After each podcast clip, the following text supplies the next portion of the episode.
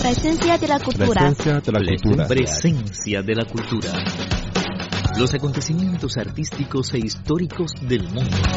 Todo lo que te interesa en Presencia de la cultura. Hola, ¿qué tal? Están escuchando Presencia de la cultura. Estela Dubey y Abel Rosales les invitamos a compartir sobre este apasionante tema durante los próximos 60 minutos. Imágenes, dinámicas culturales, mundo cinematográfico y leyendas de China serán algunos de nuestros segmentos. Y claro, no faltará la música china. Bueno, ahora comienza Presencia de la cultura. Imágenes.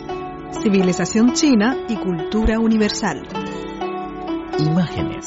Un programa presentado por Abel Rosales y Estela Dupey. Hola queridos amigos. En esta época informática, ordenadores y móviles inteligentes, entre otras cosas, se convierten en instrumentos indispensables en nuestro trabajo cotidiano y en nuestra vida diaria. Para los tibetanos que viven en la meseta de Qinghai, Tíbet, apartada e incomunicada, aprovechar la computadora y el Internet en busca de más información para promover el desarrollo de la economía y la cultura resulta muy importante. Hay muchas personas que se dedican a este trabajo en la Universidad del Tíbet, situada en Lhasa, la capital de la región autónoma del Tíbet. En la biblioteca de la universidad, Sonam Sedrup, un estudiante del tercer curso de la Facultad de Educación de Informática, busca con gran habilidad información en el ordenador instalado con Windows en tibetano. Estos sistemas y software son investigados e inventados por el Centro de Estudio de Tecnología Informática en tibetano de la Universidad del Tíbet. El profesor Richen Norbu nos mostró cómo utilizar un software usual, el Diccionario Electrónico de Traducción Chino-Tibetano en Internet. Richen Norbu nos dijo.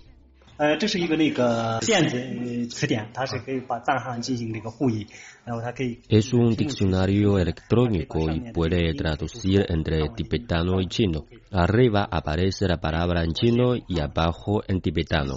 Por ejemplo, si tomamos la palabra que en chino se pronuncia Jixiang Ruyi, en tibetano se traduciría Yashi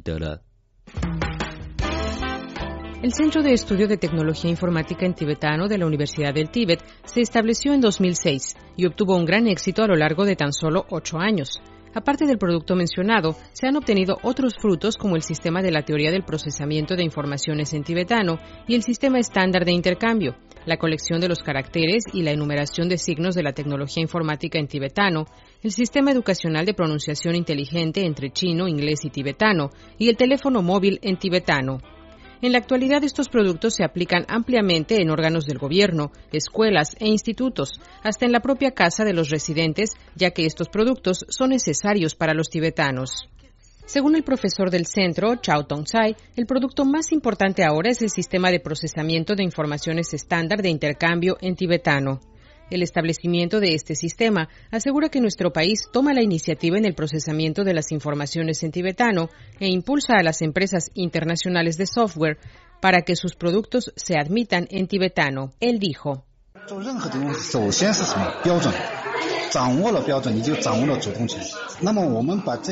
Lo primero para la tecnología informática es el estándar. Si tienes el derecho de establecer algo estándar, tomas la iniciativa.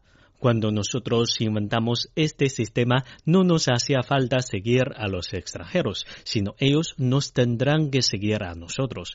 La verdad es que los extranjeros aprenden de nosotros. En los últimos años, la cifra de teléfonos inteligentes en nuestro país ha ascendido con rapidez. En 2013, este número alcanzaba a 580 mil millones, que es la base de la expansión del Internet ambulante. En este sentido, inventar aplicaciones fue algo necesario para los tibetanos y es un trabajo importante para el centro en estos dos años. Richen Norbu dijo que después del establecimiento del centro se han inventado móviles con sistema operativo en idioma tibetano. Durante estos años, poemas y novelas en tibetano se han añadido a la versión electrónica para que los tibetanos puedan disfrutar de ellos. En octubre de 2013, en colaboración con China Telecom, el centro desarrolló una aplicación llamada calendario pronunciado en tibetano. Esta invención no solo ofrece la información de un calendario, sino que también es capaz de pronunciar en tibetano. Richen Norbu nos dijo.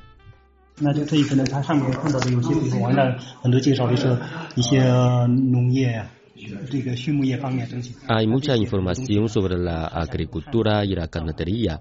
Ahora los usuarios pueden leerlas en tibetano y quienes son incapaces de entender el tibetano por falta de educación, ahora pueden escucharlas.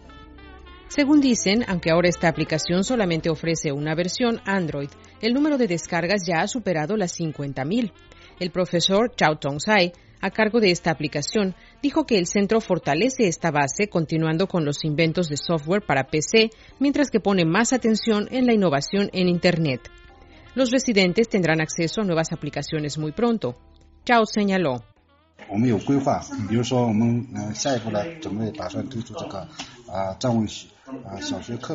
Por consiguiente, nosotros popularizamos un software para el estudio de los textos en las escuelas primarias, donde se pongan las fotos de los textos en la superficie del móvil y los niños puedan pronunciar el contenido de las fotos a través del móvil. Los caracteres tibetanos tienen un componente fonético y por eso si aprende el primer tono no tendrán grandes dificultades la pronunciación. Hoy en día, una época en la que la tecnología informática y el Internet ambulante se desarrollan rápidamente, el Centro de Estudios de la Tecnología Informática en Tibetano en la Universidad del Tíbet mejora la vida cultural de los tibetanos mediante la protección, la difusión y la herencia de la cultura tradicional tibetana, además del desarrollo de la tecnología. En el aspecto de la investigación y la construcción de la informatización del tibetano, ellos construyen otro techo para el mundo. Muchas gracias por habernos acompañado. Nuestra programación continúa.